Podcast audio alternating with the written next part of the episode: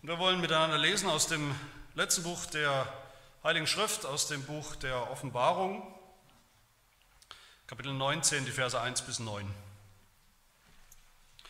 Mit dieser Lesung und Predigt geht diese Predigtreihe über Himmel und Hölle, die uns einige Zeit beschäftigt hat, äh, zu Ende. Nach Simons Vertretung und noch ein paar anderen, äh, wir haben ja noch ein paar Sonntage in den Ferien, aber nach, nach dieser äh, Zeit wird uns als nächste größere Predigtreihe der Römerbrief des Apostels Paulus beschäftigen. Wer sich da schon mal einlesen will, zumindest die ersten Kapitel oder vielleicht alle Kapitel, diesen Brief schon mal zu lesen oder auch mehrfach zu lesen als Vorbereitung und Begleitung zur Predigtreihe, der kann das natürlich gerne tun. Das ist eine sinnvolle Vorbereitung. Aber heute hören wir auf Offenbarung 19 die ersten neun Verse. Hört das Wort Gottes. Und nach diesem hörte ich eine laute Stimme einer großen Volksmenge im Himmel, die sprach, Halleluja, das Heil und die Herrlichkeit und die Ehre und die Macht gehören dem Herrn, unserem Gott. Denn wahrhaftig und gerecht sind seine Gerichte. Denn er hat die große Hure gerichtet, welche die Erde verderbte mit ihrer Unzucht und hat das Blut seiner Knechte von ihrer Hand gefordert. Und nochmals sprachen sie, Halleluja, und ihr Rauch steigt auf von Ewigkeit zu Ewigkeit. Und die 24 Ältesten und die vier lebendigen Wesen fielen nieder und beteten Gott an, der auf dem Thron saß, und sprachen, Amen, Halleluja. Und eine Stimme kam aus dem Thron hervor, die sprach, Lobt unseren Gott, alle seine Knechte und die er ihn fürchtet, sowohl die Kleinen als auch die Großen. Und ich hörte etwas wie die Stimme einer großen Volksmenge und wie das Rauschen vieler Wasser und wie der Schall starker Donner. Die sprachen, Halleluja, denn der Herr, Gott, der Allmächtige, hat die Königsherrschaft angetreten. Lass uns fröhlich sein und jubeln und ihm die Ehre geben, denn die Hochzeit des Lammes ist gekommen und seine Frau hat sich bereit gemacht. Und es wurde ihr gegeben, sich in feine Leinwand zu kleiden, rein und glänzend, denn die feine Leinwand ist die Gerechtigkeit der Heiligen.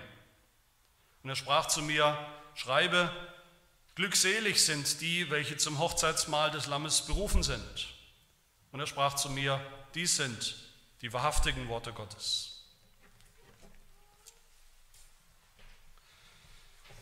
Wie gesagt, will ich heute diese Predigtreihe über Himmel und Hölle abschließen. Natürlich wäre noch viel zu sagen zu beidem, zu, zur Hölle und zum Himmel, was die Schrift, die Heilige Schrift dazu sagt. Aber ich will heute zum Ende kommen und das nochmal gewissermaßen bündeln, was wir gesehen haben, worum es eigentlich geht bei diesen zwei ultimativen Zielen und Realitäten. Wir haben angefangen, diese Predigtreihe mit einem großen Panorama, dem großen Panorama der Bibel, die uns sagt, dass es ultimativ zwei Ziele, zwei Ausgänge gibt, zwei Bestimmungen nämlich den Himmel und die Hölle, dass es einen Tag geben wird, einen Tag des Herrn, einen Tag des Gerichts, wo Gott das Schicksal von jedem einzelnen Menschen besiegeln und fixieren wird für alle Ewigkeit. Entweder im Himmel oder in der Hölle. Und wir haben gehört in dieser ersten Predigt am Anfang, dass dann eine endgültige Scheidung, eine ultimative Scheidung stattfinden wird, wo Gott scheidet zwischen den Schafen und den Ziegenböcken, zwischen den Gläubigen und Ungläubigen, zwischen seinen Kindern auf der einen Seite und den Gottlosen auf der anderen Seite, zwischen denen, die gerettet sind von ihren Sünden und denen, die verloren gehen für immer in diesen Sünden. Und diese ultimative Scheidung, dann auch zwischen Himmel und Hölle, damit schlagen wir sozusagen nochmal den großen Bogen zu unserem Text hier aus der Offenbarung. Warum das? Weil es hier auch um eine Scheidung geht. Es geht hier um eine endgültige Ehescheidung auf der einen Seite, aber auch um eine ewige Hochzeit auf der anderen Seite. Eine Scheidung, die in der Hölle endet und eine Hochzeit im Himmel. Und eigentlich sollte uns dieses, dieses Bild von, von der Ehe nicht überraschen. Die ganze Bibel tut das. Die ganze Bibel beschreibt immer wieder Gottes Verhältnis zu seinen Geschöpfen, zu den Menschen mit diesem Bild der Ehe. Und schon im Alten Testament sehen wir das. Gottes Beziehung zu seinem Volk wird immer wieder verglichen und beschrieben als eine Ehe, Gott und sein Volk, eine Ehe, manchmal eine gute Ehe, manchmal eine nicht so gute Ehe von Seiten des Volkes, weil sein Volk immer wieder untreu geworden ist, immer wieder Ungläubige unter ihnen waren, viele Ungläubige sogar. Und Gott beschreibt sogar seine Beziehung, sein Verhältnis zu den ungläubigen Völkern mit demselben Bild, nämlich als einen Ehebruch, weil diese Menschen, die Gott ja auch gemacht hat, die Gott auch geschaffen hat, weil sie anderen Göttern, vermeintlichen Göttern, Götzen sagt die Bibel dazu, hinterherlaufen wie einer Hure. Das ganze Alte Testament, kann man sagen, beschreibt den Unglauben von Menschen Gott gegenüber als Prostitution, als Hurerei. Sich dem mit Haut und Haar zu verschreiben, denen nachzufolgen, den zu lieben, mit dem ein Fleisch zu werden, der eben nicht Gott ist. Und das Neue Testament, wenn das ganz allgemein vom Evangelium spricht, dass Gott Sünder, obwohl sie Sünder sind, jetzt wieder einlädt in seine Gemeinschaft, dann tut die Bibel das auch immer wieder mit dem Bild der Ehe. Wenn Jesus vom Himmelreich spricht, vom Himmelreich, das er ja schon gebracht hat in dieser Zeit und das einmünden wird eines Tages in den Himmel, dann erzählt Jesus immer wieder Gleichnisse über dieses Himmelreich und er vergleicht es eines der, seiner Lieblingsbilder ist das Bild einer Hochzeit.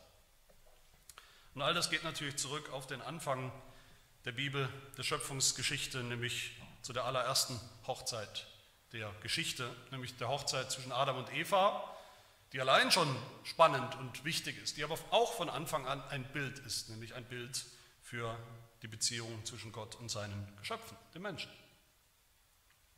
Und wenn wir das so sehen, dann sehen wir hoffentlich die ganze Geschichte Gottes, die Geschichte, die Gott schreibt mit den Menschen, ist ein, eigentlich ein Ehedrama. Die Ehe ist ein Bild oder vielleicht sogar das zentrale Bild für das, was Gott mit dem Menschen sucht, mit dem Menschen haben will, den Menschen verspricht. Weil Gott ein Gott der Gemeinschaft ist, der intime, enge, engste Gemeinschaft mit seinen Geschöpfen hatte von Anfang an und das auch sucht, immer noch. Und die Ehe ist zentral in der Geschichte Gottes mit den Menschen, weil die Ehe ein Bund ist. So reden wir auch heute noch von der Ehe. Die Ehe ist ein Bund, ein Ehebund und Gott ist ein Gott des Bundes. So ist er. Und dieses große Ehedrama wollen wir uns heute anschauen, damit wir verstehen, worum es eigentlich geht, ultimativ bei Himmel und Hölle. Aber wer sind hier diese beteiligten, die beteiligten Personen hier in unserem Text an diesem Drama? Da ist zuerst die Rede von einer Hure, im ersten Teil unseres Textes, da ist die Rede von Ehebruch, davon, dass Gott diese Hure am Ende richten wird, verurteilen wird, endgültig. Und ihr Ende wird sein die Hölle für immer. Und dann ist die Rede von einer Braut im zweiten Teil, an einer Hochzeitsfeier, Vers 6. Das wird im Himmel sein. Der ganze Himmel wird so eine Hochzeitsfeier sein. Die steht nicht nur am Anfang und dann der Rest des Himmels ist irgendwas anderes. Der ganze Himmel wird so eine Hochzeitsfeier sein. Ein Happy oder Happily Ever After, wie man so schön sagt, bei einer Hochzeitsfeier. So wird es tatsächlich sein, für immer und ewig. Und beides, Himmel und Hölle, sind dann die Ergebnisse dieses Ehedramas. Die Hölle, das Resultat von dieser gebrochenen Ehe, dieser gebrochenen Beziehung zwischen dem Schöpfer und dem Geschöpf, den Menschen, die er gemacht hat, die irgendwelchen anderen Götzen hinterher gelaufen, hinterher gehurt haben. Und der Himmel auf der anderen Seite das wunderbare Ergebnis von Gottes Erlösung, wo Gott durch seinen Sohn, den Bräutigam, Menschen zu sich nimmt in einer ewigen Bundesbeziehung. Wir schauen uns zuerst an, wer diese Hure ist, von der hier die Rede ist und was mit ihr passiert. Das Gericht der Hure in der Hölle. In Vers 2 spricht Johannes von der großen Hure. Das ist schon sehr krasse Sprache, kernige Sprache. Da stellen sich vielleicht die Nackenhaare auf, wenn man das so in einer Kirche am Sonntagmorgen hört. Die Rede ist von einer Hure, aber das ist Absicht natürlich. Alles in diesen ersten Versen soll uns wachrütteln, soll uns schockieren. Gott will deutlich machen, dass es nur zwei Möglichkeiten, nur zwei Lebensentwürfe und Ziele gibt. Nur zwei. Entweder diese intimste und beste Gemeinschaft mit Gott selbst oder eben Hurerei. Absolute Gottlosigkeit, Unglaube, was alles in Wirklichkeit Götzendienst ist, Prostitution ist mit falschen Göttern oder Götzen. Wer oder was ist denn diese Hure? Was ist eigentlich eine Hure? Was tut sie? Eine Hure nimmt Geld für eine Dienstleistung, für eine eigentlich für eine billige Kopie von etwas, was an sich gut ist, eine billige Kopie von Sex. Sie bietet billigen Sex, nicht echte Sexualität, nicht Liebe, nicht Gemeinschaft, nicht echte Intimität. Gott will echte Gemeinschaft mit den Menschen. Aber die Hure bietet genau das Gegenteil. Das sieht äußerlich vielleicht ähnlich aus. Es ist verlockend, aber es ist am Ende nur ein billiger Ersatz. Die Hure, egal ob männlich oder weiblich, das wissen wir ja nicht, die ist verführerisch in der Bibel und das ist so bei allen Huren. Die Hure steht an der Straße und will verführen, egal ob die Männer, die kommen, verheiratet sind oder nicht. Sie ist jemand, der verführt, von dem wir uns verführen lassen, wegführen lassen von dem einen wahren Gott. Und wer ist diese Hure? In der Offenbarung heißt sie, an anderen Stellen heißt sie die Hure Babylon. Babylon ist auch eine, eine Bildsprache, ein, für ein, ein Bild für eine große Stadt, die es natürlich tatsächlich gab, diese große gottlose Weltmacht, die sogar das Volk Gottes, sogar Kinder Gottes immer wieder weggeführt, weggebracht hat von Gott, vom Glauben.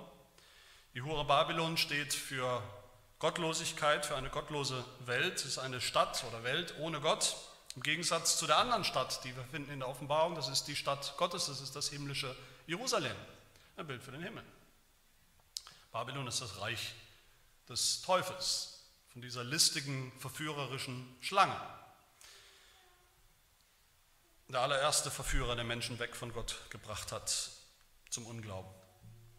Und diese bildliche Stadt Babylon, diese Hure hat natürlich auch Einwohner, das sind all die Menschen, die sich haben verführen lassen in ihrem Leben, die sie haben verführen lassen von dieser Hure, weg von Gott, weg von dem Schöpfer, weg von der Gemeinschaft mit ihm, in die Sünde hinein, in die Sünde, die immer große Versprechungen hat, aber die niemals befriedigt, in den Unglauben, in die Hurerei des Götzendienstes, egal was diese anderen Götter auch sein mögen, wie sie auch heißen mögen in einem konkreten Fall. Die Einwohner dieser Stadt oder dieser Welt sind alles Ehebrecher, sagt Gott, die die Herrlichkeit Gottes vertauscht, eingetauscht haben für einen billigen teuflischen Ersatz, der aber am Ende keiner ist. Und die Menschen, die sich nicht verführen lassen zum Unglauben, von denen hier auch die Rede ist, die Menschen, die gläubig sind und bleiben, die doch an Gott festhalten, die versucht diese Hure dann auch noch zu Fall zu bringen, indem sie ihnen nachstellt, indem sie sie verfolgt, indem sie sie sogar tötet, wo immer sie kann. Und das sehen wir auch im Lauf der Geschichte, wie das passiert. Die Märtyrer, die sterben um des Glaubens willen. Und deshalb kommt der Tag, sagt unser Text, sagt Gott, wo diese Hure, diese Stadt und ihre Einwohner gerichtet wird. Vers 2 ist der Ausblick auf diesen Tag. Er hat die große Hure gerichtet, welche die Erde verderbte mit ihrer Unzucht. Und er hat das Blut seiner Knechte, also von denen, die sich nicht haben verführen lassen, von ihrer Hand eingefordert. Die große Hure mit ihren teuflischen Versuchungen und Strategien, die schon lang versucht, Menschen zum Abfall von Gott zu bewegen, die wird eines Tages gerichtet, sodass es heißt wie in Kapitel 18, gefallen, gefallen ist Babylon die Große. Das wird kommen, sie wird fallen, die Hure wird brennen, sagt die Offenbarung, und ihr Rauch wird aufsteigen, Vers 3, von Ewigkeit zur Ewigkeit. Und dieser Rauch ist nichts anderes als der Rauch der Hölle. Kapitel 9, der Rauch kommt aus dem Schlund des Abgrundes, wieder ein Bild für die Hölle wie der Rauch eines großen Schmelzofens. Es ist der Rauch, der von brennendem Schwefel produziert wird in der Bildersprache der Offenbarung. Und Kapitel 14 ist es der Rauch, der kommt, weil Gott in seinem Zorn das Tier, die Schlange, Bilder für den Teufel, mit Feuer und Schwefel peinigen wird, sodass sie keine Ruhe haben Tag und Nacht. Und dieser Rauch ist das, was aufsteigt aus dem See von Feuer und Schwefel in dem das Feuer lodert und brennt für immer und ewig für die Hure, für das Tier, für die Schlange, für den Teufel. Der Rauch der Hure, die angestiftet hat zu Gottlosigkeit, zum Abfall vom Glauben, ist aber auch der Rauch all derer, die mit der Hure im Bund waren in ihrem Leben, die lieber ihren Lügen geglaubt haben, ihr Leben lang, als Gott selbst. Und mag uns gefallen oder auch nicht, viele regen sich darüber auf, innerlich. Aber die Bibel tut das, die Bibel teilt die Menschheit so auf. Die Bibel teilt die Menschheit auf in diese zwei Gruppen. Diejenigen, die mit dieser Hure verbunden sind, in Unzucht, Ehebruch gegen Gott.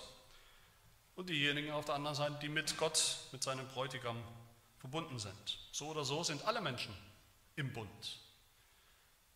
Entweder im Ehebund mit der großen Hure und damit Bundesbrecher gegen Gott oder im Ehebund mit dem lebendigen Gott. Das heißt, dieses Gericht, von dem hier die Rede ist, das Gott bringen wird über diese Hure, das ist zuallererst eine Warnung an, an alle Menschen, die heute noch so, die jetzt noch so im Bundesbruch mit Gott leben, in einer gebrochenen Beziehung leben mit Gott und die das wissen, dass sie das tun.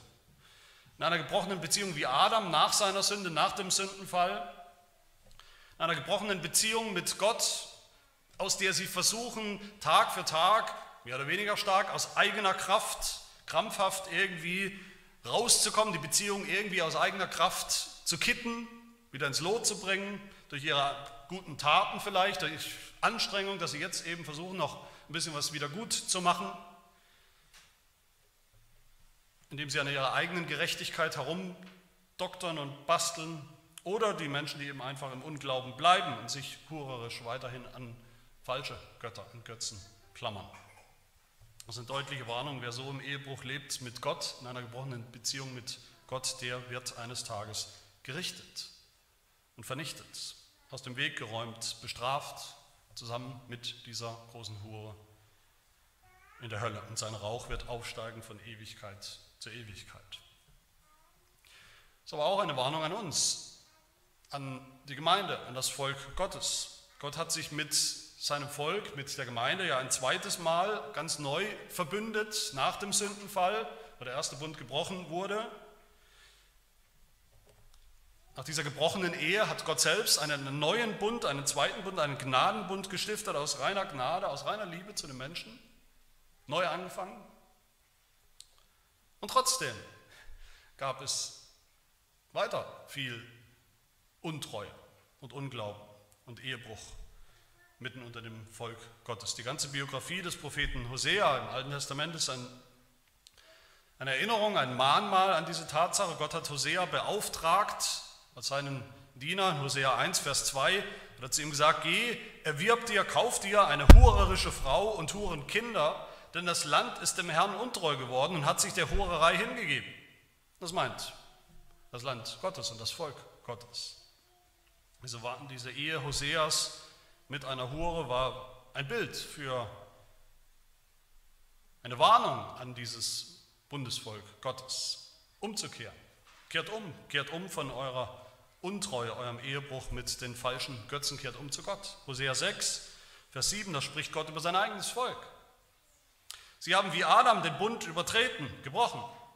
Dort sind sie mir untreu geworden. Untreu geworden, haben die Ehe gebrochen. Deshalb kehrt um von eurem Unglauben zurück zu Gott, eurem Ehemann. Wenn nicht, spricht der Herr, werde ich euch entblößen, nackt und bloß werdet ihr vor mir stehen, dem Richter, ohne jede Gerechtigkeit. Und so werde ich euch richten und vernichten. Lasst uns diese Warnung hören, sowohl als die, die vielleicht noch wissen, dass ihre Beziehung zu Gott gebrochen ist, nicht im Reinen ist. Lasst uns nicht die Ehe brechen als Volk Gottes durch unseren Unglauben mitten in der Gemeinde. Und wenn wir das getan haben, dann lasst uns umkehren, wie es der Prophet sagt und uns auffordert. Lasst uns umkehren, lasst uns diese Sünde bekennen, den Götzendienst, die Hurerei gegen Gott. Lasst uns das zugeben und ihn dann suchen, den wahren Gott, dann wird er uns auch gerne vergeben, dann wird er die gebrochene Beziehung, die gebrochene Ehe wiederherstellen und heilen. Eine Frage, die sich viele stellen, wenn Sie das so hören von der Hölle, wie wir das gehört haben, auch in den vergangenen Predigten, in einigen Predigten ja über die Hölle, die Hölle, wo die sein werden, die nicht umkehren, die nicht glauben. Das ist die Frage, wenn die da für immer sein werden, wie wir gehört haben, für immer und ewig in der, in der Hölle sein werden, in dem Feuer der Hölle, wenn ihr Rauch, wie es hier heißt, aufsteigen wird für immer und ewig. Es hört nicht auf. Wenn die Hölle immer weiter existieren wird, genauso wie der Himmel, ist das dann nicht ein Problem? Ist das nicht ein riesiges Problem zuerst mal für Gott? Weil er vielleicht dann doch anscheinend nicht das ganze Böse aus dieser Welt und dieser Schöpfung, den Teufel und seine Anhänger, nicht ganz vernichtet hat. Vielleicht kann er es nicht. Manche Theologen sagen das so, manche Christen glauben das so, dass Gott dann doch nicht ganz gewonnen hat, dass er nicht alles wiederherstellen kann, dass seine neue Schöpfung dann doch nicht ganz gut sein wird, weil es ja weiterhin und auch für immer zumindest diesen einen kleinen oder großen Schandfleck geben wird, der Hölle, für immer, für immer und ewig. Und ist das nicht ein Problem auch für uns? Die Gläubigen, die wir im Himmel sein werden, aus Gottes Gnade, ist das nicht ein Problem, wenn wir in diesem Himmel sein werden, wo ja angeblich alles schön und wunderbar und bestens sein wird, nur noch Freude äh, regieren wird und wir erinnern uns dann, wenn wir im Himmel sind, dass es doch noch, immer noch und für immer auch dieses andere gibt, diese andere Seite gibt, diese Hölle gibt, wo jetzt gerade Menschen sind, wo jetzt gerade Menschen leiden, wo jetzt gerade Menschen sind, die uns sogar lieb waren zu unserer Lebenszeit, die aber nicht geglaubt haben an Gott. Mit anderen Worten könnte man sagen, trübt die Hölle, die Existenz der Hölle, die Existenz der Hölle für immer. Trübt das nicht unsere Freude im Himmel? Und das große Problem mit diesen Gedanken ist, dass sie eigentlich am Ende nur Spekulation sind, reine Spekulation. Es ist reine Spekulation, dass die Existenz der Hölle für immer, dass das irgendwie ein Fehler in, in Gottes Programm wäre. Irgend so ein Problem, das Gott nicht, vielleicht nicht bedacht hat, wie er das lösen will. Irgendein Mangel an seiner Macht, dass er das Problem nicht lösen kann. Irgendetwas, das er vielleicht übersehen hat, irgendetwas, das ein schlechtes Licht möglicherweise auf unseren Gott wirft. Und es ist reine Spekulation auch, dass diese Hölle mitsamt den Menschen darin für uns im Himmel irgendein Makel sein wird, irgendetwas sein wird, das uns traurig machen wird, das uns enttäuschen wird, das wir bedauern werden, dass wir deshalb vielleicht sogar Gott anklagen werden, dass er dieses Problem nicht gelöst hat. All das ist reine Spekulation, das sind Vorstellungen, die wir haben, die, aber nicht, die wir nicht in, so in der Bibel finden. Was sagt uns Gottes Wort? Was sagt es uns gerade hier in der Offenbarung? Dass die Hölle, dieser bildhafte Feuersee mit seinem Rauch, dass der durch und durch Gottes Macht und Gottes Herrlichkeit und Gottes Gerechtigkeit hervorbringt, strahlen lässt, zeigt und beweist dass die Hölle am Ende der Grund sein wird für Menschen, für alle, die Augen haben, das zu sehen, Gott zu preisen für seine überraschende, unendliche, perfekte Gerechtigkeit und auch seine Güte. Wo sehen wir, was sehen wir hier im ersten Teil, wo es ja um das Gericht der Hure geht, wo es um die Hölle geht? Was sehen wir hier? Dreimal rufen Menschen, dreimal rufen Menschen Halleluja, Halleluja bedeutet lobt Gott. Dreimal. Vers 1, Halleluja, das Heil und die Herrlichkeit und die Ehre und die Macht gehören dem Herrn, unserem Gott. Auch in der Hölle, auch neben der Hölle, auch parallel zur Hölle, die immer noch existiert, sehen wir Gottes Heil, sehen wir Gottes Macht. Und Vers 2, denn wahrhaftig und gerecht sind seine Gerichte, denn er hat die große Hure gerichtet. Das ist ein Grund für diesen Lobpreis Gottes. Vers 3 nochmal, nochmal sprachen sie Halleluja und der Rauch steigt auf von Ewigkeit zu Ewigkeit. Dieser Rauch, der uns jetzt, ist natürlich ein Bild, aber der uns doch irgendwo manchmal, manchen Menschen intellektuelle Schwierigkeiten bereitet, dass das so sein soll. Der Rauch, der aufsteigt für immer und ewig, wird dann ein Grund sein. Nicht für Anklagen gegen Gott, nicht für Fragezeichen, Fragen gegen Gott, nicht für Ärger und Zorn vielleicht bei uns oder Enttäuschung oder Traurigkeit, sondern ein Anlass für uns Menschen im Himmel, Gott zu loben. Für seine Gerechtigkeit, für seine Macht und für das Heil, das er bereitet hat, das er uns geschenkt hat. Im Himmel. Und Vers 4, die 24 Ältesten und die vier lebendigen Wesen, die, die den Rauch aus, aus der Hölle sehen, die fallen nieder und beten Gott an, der auf dem Thron saß und sprachen Amen, Halleluja. Der Refrain insgesamt ist hier die Aufforderung, das, was wir ganz natürlich und spontan tun werden im Himmel. In Vers 5. Lobt unseren Gott, alle seine Knechte, und die er ihn fürchtet, sowohl die Kleinen und auch Großen. Das ist das, was wir tun sollen und tun werden im Himmel. Können wir das alles schon zusammenbringen? Können wir das alles jetzt schon verstehen? Natürlich können wir das nicht, aber dann werden wir es verstehen dann werden wir verstehen, die Hölle ist diese finstere, schwarze, dunkle Regenwolke, vor der die Sonne von Gottes Gerechtigkeit und von Gottes Macht und vor Gottes Heil umso klarer und deutlicher hervortritt und strahlt. Die Gerechtigkeit Gottes darin, Sünder zu richten, wie er es immer schon gesagt hat. Die Gerechtigkeit darin, Sünder doch zu retten, wie er es auch immer schon versprochen hat. In und durch seinen Sohn, das Lamm. Lasst uns gern, gerne zugeben, dass wir viele Fragen haben, was Himmel und Hölle angeht, immer noch in dieser Zeit. Aber lasst uns uns niemals schämen für das, was Gott uns klar sagt, für das, was Gott tut und tun wird. Lasst uns uns niemals schämen für die Hölle. Für die biblische Lehre von der Hölle, für die Gerechtigkeit Gottes in der Hölle, für Gottes Weisheit in der Hölle und seine Macht. Wenn wir uns dafür schämen, müssen wir uns auch schämen für den Himmel dann müssen wir uns auch schämen für das Evangelium, für Jesus Christus. Das ist der zweite positive Ausblick hier, den wir haben in unserem Text, die wunderbare Hochzeit im Himmel. Das ist mein zweiter Punkt.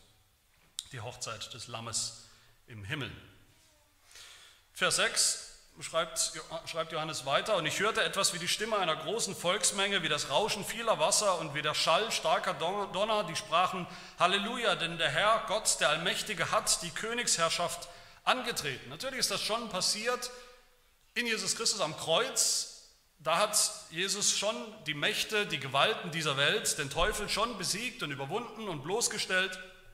Seine Auferstehung und seine Himmelfahrt hat er schon seine Herrschaft im Himmel angetreten, aber sichtbar und endgültig wird das erst der Fall sein, wenn Gott richtet, so wie wir gesehen haben, an diesem Tag, wo das Gericht kommt. Dann wird jeder sehen, wie es in Kapitel 11 aus der Offenbarung heißt, die Königreiche der Welt sind unserem Herrn und seinem Christus zuteil geworden und er wird herrschen von Ewigkeit zu Ewigkeit. Das wird dann sichtbar sein über die ganze neue Schöpfung, über die ganze Welt. Im Gericht, wenn Gott endlich alle seine Feinde, alle Ehebrecher und die Menschen zum Ehebruch und zum Unglauben verführt haben, wenn er all die endgültig besiegen wird und versiegeln wird in der Hölle und er allein regieren wird, ohne jeden Feind in der neuen Schöpfung, im neuen Himmel, auf der neuen Erde. Da wird, seine, wird Gottes unumschränkte,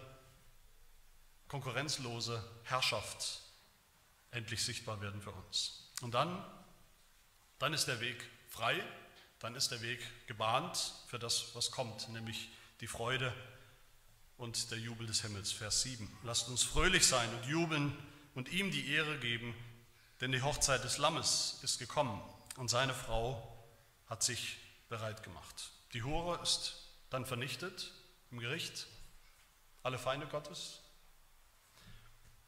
Was bleibt, was im Himmel bleibt, ist Gottes wunderbare Frau und Braut. Wer ist diese Braut? So wie uns die Hure als Symbol gedanklich zurückversetzt hat an den Anfang von Gottes Geschichte, zur Schlange, so tut das auch diese Braut. Auch sie war von Anfang an schon da. Sie war da eine Person von Eva. Gott hat Adam und Eva geschaffen und gleich danach hat er deutlich gemacht, dass Adam geschaffen war, von Anfang an geschaffen war zu, zur Beziehung, zu einer Bundesbeziehung, für die Ehe geschaffen war. Adam war für die Ehe geschaffen. Genesis 2. Gott der Herr sprach, es ist nicht gut, dass der Mensch allein sei. Ich will ihm eine Gehilfin machen, die ihm entspricht und die um ihn ist, mit der er diese Gemeinschaft hat und auslebt. Und Gott hat dann Tiere geschaffen, hat die Tiere zu Adam gebracht, aber da hat sich niemand gefunden, der passend wäre für so eine Gemeinschaft unter den Tieren. Natürlich nicht. Und dann hat Gott die Frau geschaffen. Und als Adam sie gesehen hat, zum ersten Mal seine Braut, seine Frau in diesem Hochzeitstag, zum ersten Mal gesehen hat, da flippt er aus. Da schreit Adam, da ist sie endlich. Gebein von meinem Gebein, Fleisch von meinem Fleisch, die soll Männin heißen, denn vom Mann ist sie genommen. Da war sie da, die erste Braut der Menschheitsgeschichte. Und Adam war außer sich vor Begeisterung. Er wusste sofort, dass er genau dafür gemacht war, dass sie genau die richtige ist, um diese Gemeinschaft, um diesen Bund mit ihm äh, zu haben, zu erfüllen. Und diese Eva, diese erste Braut der Geschichte, war von Anfang an ein Bild für die Gemeinde, für den Bund zwischen Gott und seinem Volk, seiner Braut, der Gemeinde. Und dann kam der schlimme und folgenreiche Sündenfall, der sich dann schon anbahnt, der ein Ehebruch war, wie gesagt, ein Ehebruch gegen Gott in erster Linie, wo der Bund mit Gott gebrochen wurde, nachdem Adam und Eva eben nicht mehr so unschuldig waren, sondern sich geschämt haben und krampfhaft versucht haben, sich selbst die Beziehung, diese gebrochene Beziehung mit Gott wieder gut zu machen. Durch eigenes Tun, durch eigene Anstrengung. Wie sie versucht haben, diesen Ehebruch zu übertünchen, wie sie versucht haben, sich Schürzen zu machen aus Feigenblättern, um ihre Ungerechtigkeit und ihre Schmutz, ihren Schmutz durch die Sünde zu verdecken, zu verstecken. Und damit diese Ehe zwischen Gott und Mensch wieder gekittet werden konnte, ein Neuanfang passieren konnte, musste etwas ganz Dramatisches passieren, musste Gott selbst eingreifen und Adam und Eva einen Neuanfang schenken. Er musste den Ehebruch und die Scham und die Schuld und die Sünde von ihnen wegnehmen. Aber das geht nie und nimmer mit irgendwelchen selbstgesammelten Feigenblättern. Durch die Feigenblätter von menschlicher Anstrengung, es wieder gut zu machen.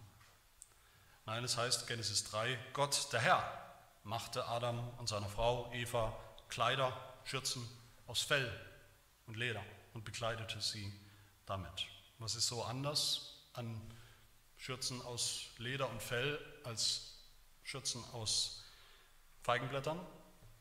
Fellschürzen setzen natürlich voraus, dass Gott getötet hat, dass Gott ein Tier getötet hat, das Blut geflossen ist. Den Tod der Tiere hat Gott angenommen, stellvertretend für den Tod Adams und Evas, die ihn eigentlich verdient hatten.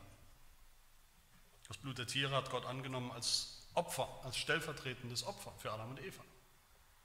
Aber selbst dieses Blut von Tieren war nur ein Bild konnte nicht wirklich Sünden wegnehmen, nicht wirklich sühnen, nicht wirklich unsere Gerechtigkeit, Ungerechtigkeit wegnehmen. Gott konnte das nur, weil dieses Blut von, Tier, von den Tieren ein Bild war, eine Vorwegnahme des echten, vollkommenen Opfers und Blutes seines Sohnes Jesus Christus. Durch das hat er Gott, hat Gott Eva gereinigt als Braut. Durch das hat er sein Bundesvolk, die Braut, gereinigt, durch das hat er die Gemeinde gereinigt. Das sagt das Apostel Paulus im Epheserbrief Kapitel 5, interessanterweise in dem Kapitel, wo es ja auch um die Ehe geht. Denn wir, die Gemeinde, sagt er hier, sind Glieder seines Leibes, von seinem Fleisch und von seinem Gebein. Er spricht über Christus, die Gemeinde und Christus. Deshalb wird ein Mann seinen Vater und seine Mutter verlassen und seiner Frau anhangen und die zwei werden ein Fleisch sein. Dass Adam und Eva von denen er spricht hier im Bild, aber dann sagt Paulus, dieses Geheimnis ist groß und es ist wunderbar, aber ich deute es auf Christus und auf die Gemeinde. Darum geht es hier. Darum geht es schon immer, von Anfang an, selbst bei Adam und Eva. Die Geschichte von Adam und Eva ist die Geschichte von Gott und seiner Braut, der Gemeinde. Und wenn Christus seine Gemeinde sehen wird eines Tages, wenn, im Himmel, wenn wir im Himmel ankommen werden als Gemeinde nach diesem Gericht, dann wird er, Jesus, der zweite Adam, der treue Adam, der gehorsame Adam, dann wird er selber jubeln und sich freuen. Dann wird er selber rufen, da ist sie endlich. Gebein von meinem Gebein, Fleisch von meinem Fleisch, da ist sie endlich mein Leib, mein eigener Leib, meine Braut, mit der ich jetzt ewige Gemeinschaft haben will und werde, die Bundesgemeinschaft der Ehe. Und das kann Jesus nur sagen über eine Gemeinde von Sündern, die wir alle sind, weil er sie schon gereinigt hat. Weil er uns schon gereinigt hat, so sagt Paulus weiter. Christus hat die Gemeinde geliebt und sich selbst für sie hingegeben, für sie gestorben, hat sein Blut vergossen für sie, für die Gemeinde, für uns am Kreuz, damit er sie heilige, schreibt Paulus, nachdem er sie gereinigt hat durch das Wasserbad im Wort, damit er sie sich selbst, diese Braut, darstelle als eine Gemeinde, die herrlich sei, so dass sie weder Flecken noch Runzeln noch etwas Ähnliches habe, sondern dass sie heilig und tadellos sei. Das das passiert, damit wir, damit die Gemeinde eine passende, eine richtige, eine gerechte, reine Braut sein wird für Christus, den Bräutigam. Damit sie bereit wird für die Hochzeit, wie sie heißt in Vers 7. musste zuerst sein Blut, das Blut Jesu, fließen für ihre Sünde, für unsere Sünde, für unseren Ehebruch. Musste das Blut des Lammes fließen, das Blut des Bräutigams. Das Blut, das die Braut überhaupt erst gerettet hat, das uns überhaupt erst gerettet hat als seine Gemeinde und das Blut, das die gerettete Braut dann auch erst in, ihrem, in unserem Leben mehr und mehr gereinigt hat und geheiligt hat und zubereitet hat bis zum Ziel, zum Ziel im Himmel in dieser Hochzeit. Deshalb, mein Lieben, ist hier auch die Rede von dem Bräutigam als dem Lamm. Der Bräutigam ist das Lamm. Der Himmel ist die Hochzeit des Lammes. Die Hochzeit zwischen der Gemeinde und Gott ist die Hochzeit des Lammes, das geschlachtet worden ist, das geschlachtet werden musste, damit es diese Hochzeit geben kann. Durch das Blut Jesu hat Eva neue Kleider bekommen, damals nach dem Sündenfall. Ein Neuanfang mit Gott, ihrem Ehemann. Durch das Blut Jesu, das Blut des Bundes, hat Hosea eine neue Frau bekommen. Hosea 3, der Herr sprach nochmal zu mir, geh nochmals hin und liebe eine Frau, die im Ehebruch lebt, gleich wie der Herr die Kinder Israels liebt, obwohl sie sich anderen Göttern zuwenden, zugewendet haben. Nimm das sie wieder an. So dass Gott dann zu ihnen spricht, Hosea 2, ich will mich mit dir verloben auf ewig. Ich will dich mit mir verloben in Gerechtigkeit und Recht, in Gnade und Erbarmen. Ich will mich mit dir verloben in Treue und du wirst den Herrn erkennen. Obwohl das Volk Israel untreu war, Gott hat sich verlobt in Treue für immer und ewig mit seinem Volk im Gnadenbund. Und durch das Blut Jesu, das Blut des Bundes, hat die Gemeinde, haben wir neue Kleider bekommen wie es heißt hier in Vers 8. Es wurde ihr, der Frau, der Gemeinde, der Braut gegeben, sich in feine Leinwand, Kleider aus Leinwand zu kleiden, rein und glänzend, denn die feine Leinwand ist die Gerechtigkeit der Heiligen. Aber wir, die Gemeinde hat keine, wir Gläubigen haben keine eigene Gerechtigkeit. Das ist so wie die Feigenblätter von Adam und Eva. Wir haben keine eigene Gerechtigkeit. All unsere Gerechtigkeit ist wie ein beschmutztes, beflecktes Kleid, sagt der Prophet Jesaja. Das ist alles, was wir bringen können dreckige Klamotten vor Gott. Aber Gott hat uns diese schmutzigen Fetzen vom Leib gerissen, hat uns ganz neu angekleidet, angezogen in Christus in feine Leinwand, rein und weiß und glänzend, unbeschmutzt, ohne Flecken, ohne Runzeln. Und diese Leinwand, diese weißen Kleider, das ist die Gerechtigkeit der Heiligen. Gerechtigkeit der Heiligen, das meint nicht, dass wir sündlos sind, dass wir ohne Sünden sind. Eva nicht, das Volk Israel sicher nicht und die Gemeinde auch sicher nicht. Wir auch nicht. Wir sind noch immer auch Sünder, auch als Gerettete. Wir sind noch immer in uns selbst ungerecht. Aber Jesus, der Sohn Gottes, war gerecht, ein gerechter und gehorsamer Adam. Gerecht in seinem Leben und er hat gelitten für unsere Ungerechtigkeit, für unseren Ehe- und Bundesbruch. Und so hat er den neuen Ehebund mit seinem Blut in Kraft gesetzt, der jetzt gilt für immer. Der besteht für immer.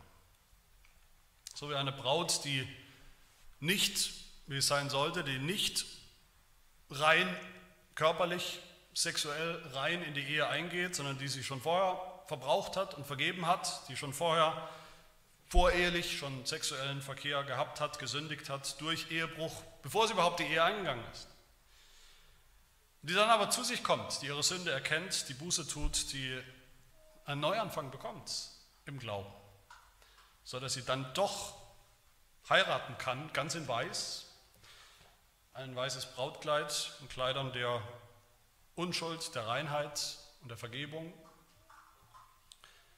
Das ist das Bild hier. Und so hat Jesus uns der schmutzigen Gemeinde seiner Braut die Kleider der Sünde ausgezogen und feine Leinwand angezogen, sodass wir jetzt trotz unserer Sünde, die noch in uns ist und die wir noch tun und gegen die wir kämpfen, eines Tages herrlich vor ihm stehen werden. Ohne Flecken und Runzeln, heilig und tadellos und vollkommen und vorbereitet und genauso, wie wir es sein sollten. So macht Gott selbst uns bereit, die Gläubigen, die Gemeinde, definitiv bereit für diese Hochzeit im Himmel. Aber so machen wir uns auch selbst bereit. Auch wir selbst sind hier gefragt. Vers 7, sie, die Braut, hat sich bereit gemacht. Wie tun wir das? Wie können wir uns als Sünder, wie können wir uns vorbereiten auf diese Hochzeit im Himmel? Indem wir glauben an das Lamm, das geschlachtet war und sein Blut vergossen hat für uns.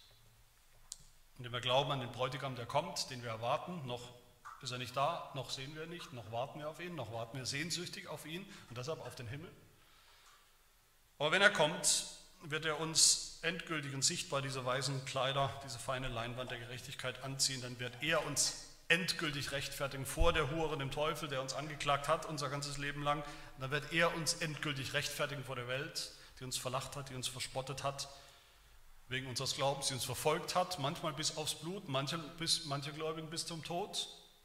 Dann wird er uns rechtfertigen vor Gott, der uns dann annehmen wird, ein für alle Mal als gerecht in Christus. Das ist das Evangelium. Aber solange wir noch hier leben auf der Erde, und das tun wir, solange sollen wir uns auch bereit machen. Die Offenbarung selbst beantwortet uns die Frage, wer diese Leute sind, die die Braut in, in, in weißer, feiner Leinwand, Kapitel 7, Vers 13, und einer von den Ältesten ergriff das Wort und sprach zu mir, wer sind diese, die mit weißen Kleidern bekleidet sind? Und woher sind sie gekommen? Woher kommen die? Und ich sprach zu ihm, Herr, du weißt es. Und er sprach zu mir, das sind die, welche aus der großen Drangsal kommen. Und sie haben ihre Kleider gewaschen und sie haben ihre Kleider weiß gemacht in dem Blut des Lammes. Sie haben sich bereit gemacht für diese Hochzeit im Himmel. Und wie? Indem sie standhaft geblieben sind im Glauben, fest geblieben sind im Glauben, standhaft im Leiden, in der Verfolgung, um ihres Zeugnisses willen, was sie gegeben haben, als Christen, das Zeugnis des Glaubens, standhaft für die Wahrheit, standhaft für Christus, das sind die wahren Gläubigen, die schon heute und Tag für Tag der Hure widerstehen, mit der wir es ja noch zu tun haben in dieser Welt. Die der Hure widerstehen mit ihren ganzen Hunderten und Tausenden von billigen Kopien von Sex, von Ehe, von Erfüllung, Befriedigung, in ihren ganzen billigen Kopien von Gott oder etwas Gottartigem, Götzen, die widerstehen Tag für Tag, die widerstehen und Tag für Tag zu Gott rufen. Wie lange, o oh Herr, wie lange O Herr, du Heiliger und Wahrhaftiger, richtest du noch nicht. Aber bis er richtet, ist unsere Aufgabe zu widerstehen, uns bereit zu machen für die Hochzeit. Noch sind wir nur verlobt, Jesus ist unser Verlobter, unser Angetrauter.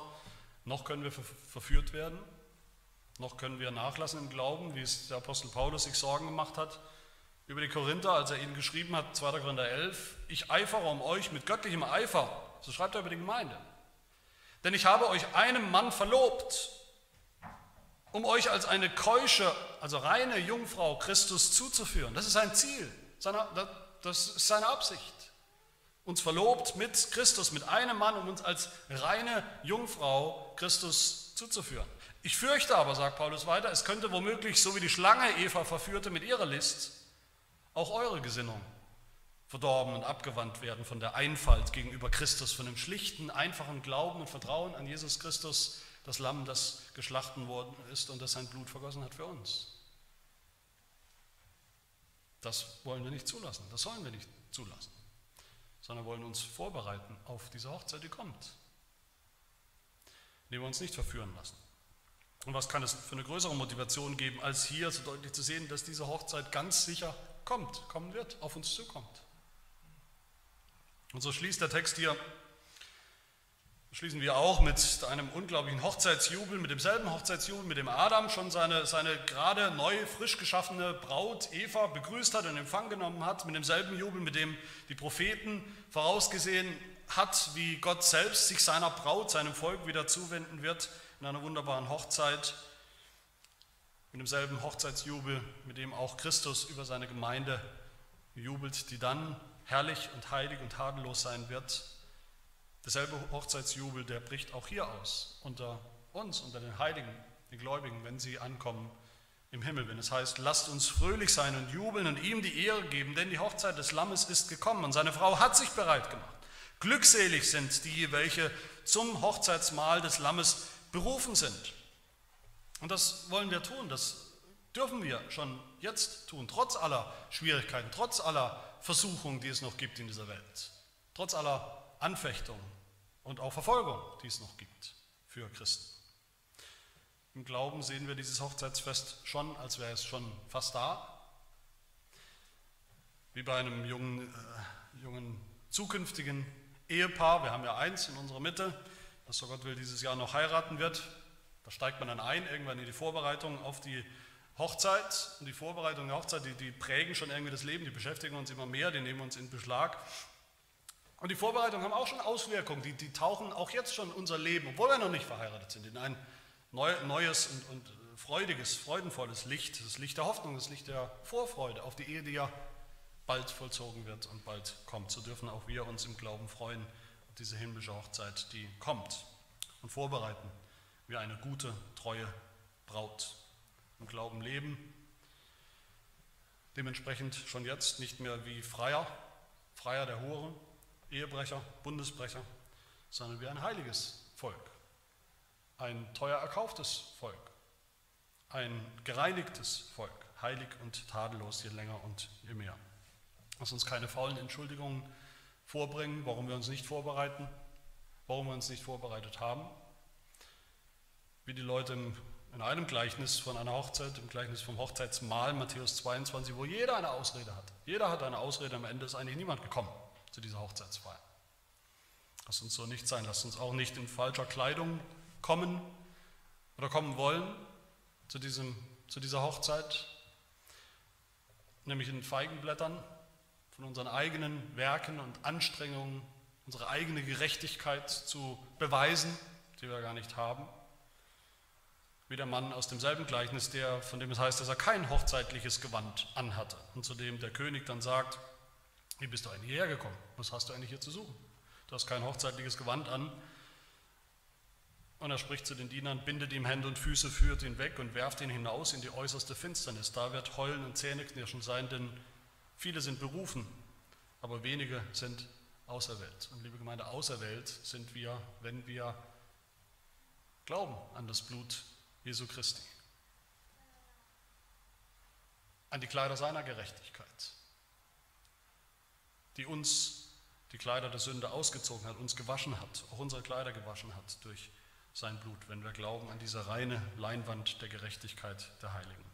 Das sind die wahrhaftigen Worte Gottes, wie am Ende hier heißt, wie es hier heißt, weil das die wichtigsten Worte sind, die Worte des Evangeliums, die Worte, die des Glaubens wert sind, die Worte, die uns, diese Worte, wenn wir sie glauben, die jeden Sünder, wenn er sie glaubt, in den Himmel bringt. Wenn er so glaubt. Das wollen wir tun mit Gottes Hilfe. Amen. Lasst uns beten. Herr unser Gott, wir danken dir von ganzem Herzen für deine unfassbare Treue, für deine Bundestreue, die niemals zerbricht.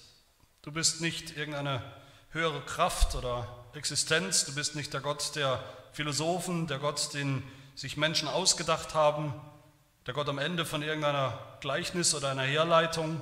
Du bist der persönliche Bundesgott, der schon immer die Beziehung zu uns gesucht hat, der die gebrochene Beziehung wiederhergestellt hat durch das einmalige, vollkommene Opfer deines Sohnes Jesus Christus, der so unser Bräutigam geworden ist und der uns so zu einer reinen Braut gemacht hat. Wir danken dir von Herzen für dieses Evangelium und wir bitten dich auch, dass du uns die Kraft gibst, uns vorzubereiten, bereit zu sein, Tag und Nacht für den großen Tag, wenn er kommt, für das wunderbare Hochzeitsmahl des Lammes, wo wir dich sehen werden und diese Ehe, dieser Ehebund mit dir vollzogen wird, in und für alle Ewigkeit im Himmel. Amen.